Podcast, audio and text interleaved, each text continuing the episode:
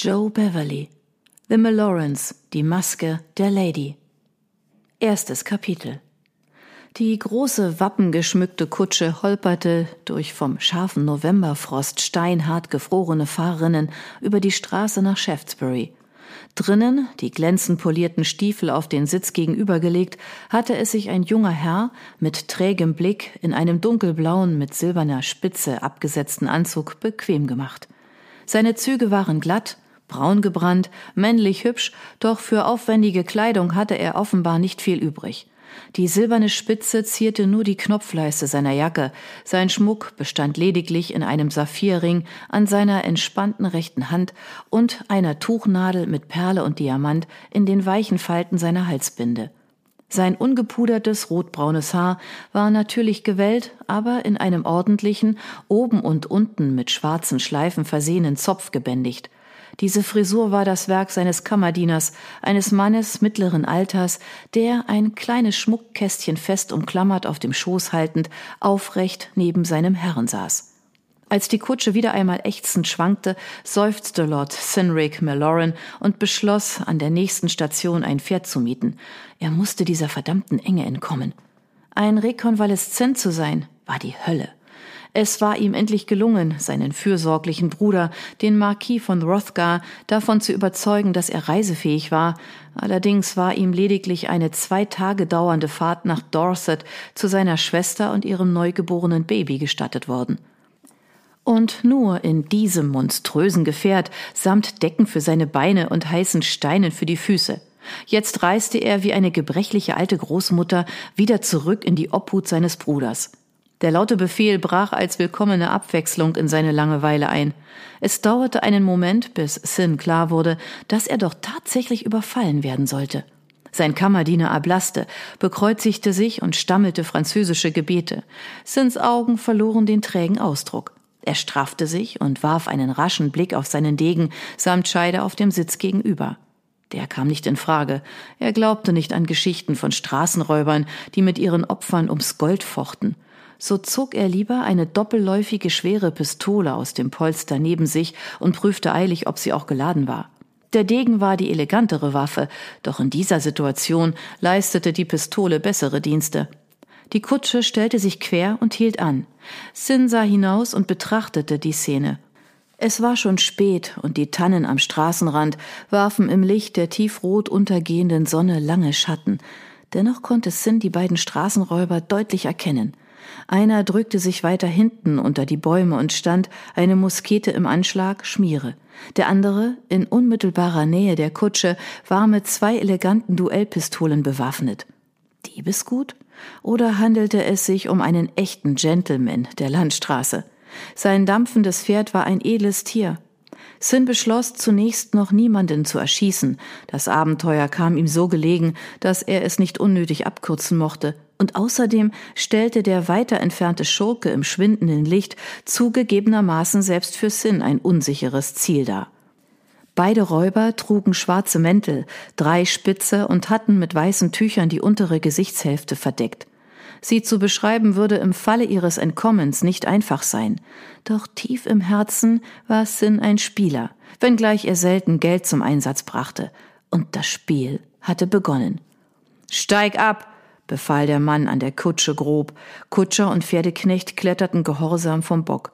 Auf einen weiteren Befehl hin legten sie sich bäuchlings ins gefrorene Gras am Straßenrand. Der zweite Räuber näherte sich, um sie in Schach zu halten. Die Kutsche schwankte, als die sich selbst überlassenen Pferde zu tänzeln begannen. Sins Kammerdiener, Jerome, schrie erschrocken auf. Ohne den Blick von den beiden Räubern zu wenden, streckte Sin die Hand aus, um sich abzustützen. Das Gespann war jedoch zu erschöpft, um durchzugehen, wie sich herausstellte. Und jetzt ihr da drin, bellte der erste Schurke, beide Pistolen auf den Schlag gerichtet. Raus und keine Mätzchen! Sin erwog, den Mann zu erschießen. Aus dieser Entfernung hätte er mit Sicherheit sein rechtes Auge getroffen, doch er hielt sich zurück.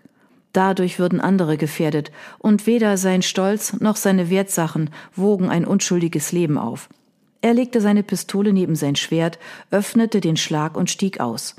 Er wandte sich seinem Kammerdiener zu, um ihm behilflich zu sein, denn dieser hatte ein schlimmes Bein. Dann ließ er seine Tabakdose aufschnappen, warf das Spitzengeriesel an seinem Handgelenk zurück und nahm eine Prise. Er schloss die Dose und wandte sich den Pistolen des Räubers zu. Wie kann ich euch behilflich sein, Sir? Diese Reaktion schien den Mann zu überraschen, doch er erholte sich rasch. Zunächst einmal könnt ihr mir das hübsche Döschen aushändigen. Sin hatte Mühe, ernst zu bleiben. Der Dieb hatte, vielleicht aufgrund seiner stoischen Reaktion auf den Überfall, vergessen, seine Stimme zu verstellen. Jetzt klang sie gebildet und ziemlich jung, wie die eines halbwüchsigen Jungen. Der Wunsch, den Burschen hängen zu sehen, verflüchtigte sich. Dafür gewann Sins Neugier die Oberhand. Er ließ die Dose erneut aufschnappen und trat näher. Möchtet ihr meine Marke versuchen? Eine angenehme Mischung. Er hatte nicht beabsichtigt, dem Räuber den Büchseninhalt ins Gesicht zu werfen, doch der Junge war nicht dumm und wich auf seinem Pferd nach rückwärts aus. Keinen Schritt näher. Ich will die Dose samt der angenehmen Mischung und euer Geld sowie den Schmuck und andere Wertgegenstände. Gewiss, sagte Sin mit lässigem Schulterzucken. Er nahm Jerome das Kästchen aus den Fingern, das Tuchnadeln, Manschettenknöpfe und anderen Schnickschnack enthielt, und legte auch die Tabakdose hinein. Aus seinen Taschen kramte er noch ein paar Münzen und Scheine hervor und gab sie hinzu. Mit mildem Bedauern streifte er den Saphirring ab und löste die Nadel aus der Halsbinde. Beides hatte einen gewissen ideellen Wert für ihn. Ihr braucht diesen Plunder eindeutig nötiger als ich, guter Mann. Soll ich das Kästchen an den Straßenrand stellen? Dann könnt ihr es euch holen, sobald wir fort sind. Es folgte verdutztes Schweigen. Dann legt euch verdammt nochmal zu eurem Diener in den Dreck.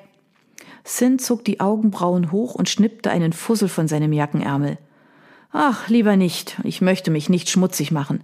Er blickte dem Mann gelassen ins Gesicht. Wollt ihr mich dafür umbringen? Der Finger des Mannes krümmte sich um den Abzug, und Sin fürchtete schon zu weit gegangen zu sein, doch kein Schuss ertönte. Nach kurzem verblüfften Schweigen sagte der junge Mann Legt eure Wertsachen in die Kutsche und steigt auf den Bock. Ich nehme den Wagen und ihr dürft mein Kutscher sein, Mr. Großkotz. Das ist neu, bemerkte Sin mit hochgezogenen Brauen. Aber sind gestohlene Kutschen nicht ein bisschen zu auffällig? Maul halten oder ich stopfe es euch. Sin hatte das sichere Gefühl, dass der Straßenräuber allmählich die Geduld verlor, eine Reaktion, die er seit jeher provozierte. Tu, was ich euch sage, bellte der Schurke, und sagt euren Leuten, sie sollen sich auf der Suche nach Hilfe viel Zeit lassen. Werden wir eingeholt, seid ihr als erster tot.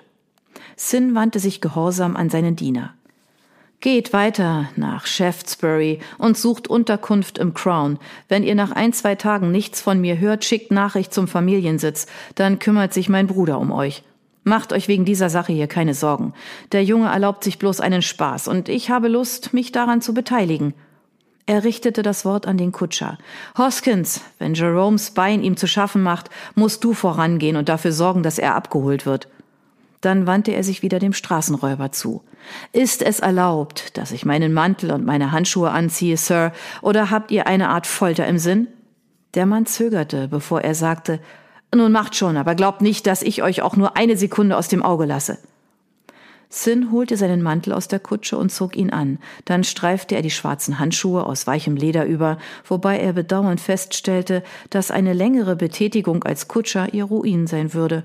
Eine Sekunde lang erwog er zur Pistole zu greifen, besann sich jedoch eines Besseren. Er wollte diesen Streich noch ein Weilchen genießen. So stieg er auf den Kutschbock und nahm die vier Zügelpaare in seine erfahrenen Hände.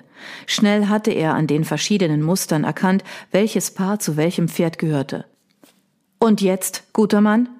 Der Wegelagerer blickte ihn aus schmalen Augen böse an. Ihr seid ganz schön dreist. Als Sin nichts darauf erwiderte, band der Junge sein Pferd hinten an die Kutsche und stieg zu Sin auf den Bock. Eine Pistole steckte er in seine Tasche, die andere richtete er auf Sin. Ich weiß nicht, was ihr im Schilde führt, aber ihr legt mich nicht herein. Fahrt los. Sin trieb die Pferde an. Ich lege euch nicht herein, versprach er, aber ich hoffe inbrünstig, dass der Abzug eurer Pistole nicht übermäßig empfindlich ist. Diese Straße ist ausgesprochen holperig. Einen Augenblick später zielte die Pistolenmündung nicht mehr auf seine Brust. Fühlt ihr euch jetzt sicherer? höhnte der Bursche. Aber ja. Wohin fahren wir? Das geht euch nichts an. Ich sag Bescheid, wenn ihr abbiegen sollt. Und jetzt haltet erst einmal den Mund. Sin gehorchte. Er spürte die Wut und Verblüffung seines Widersachers und hatte keine Lust, ihn zum Schießen zu reizen.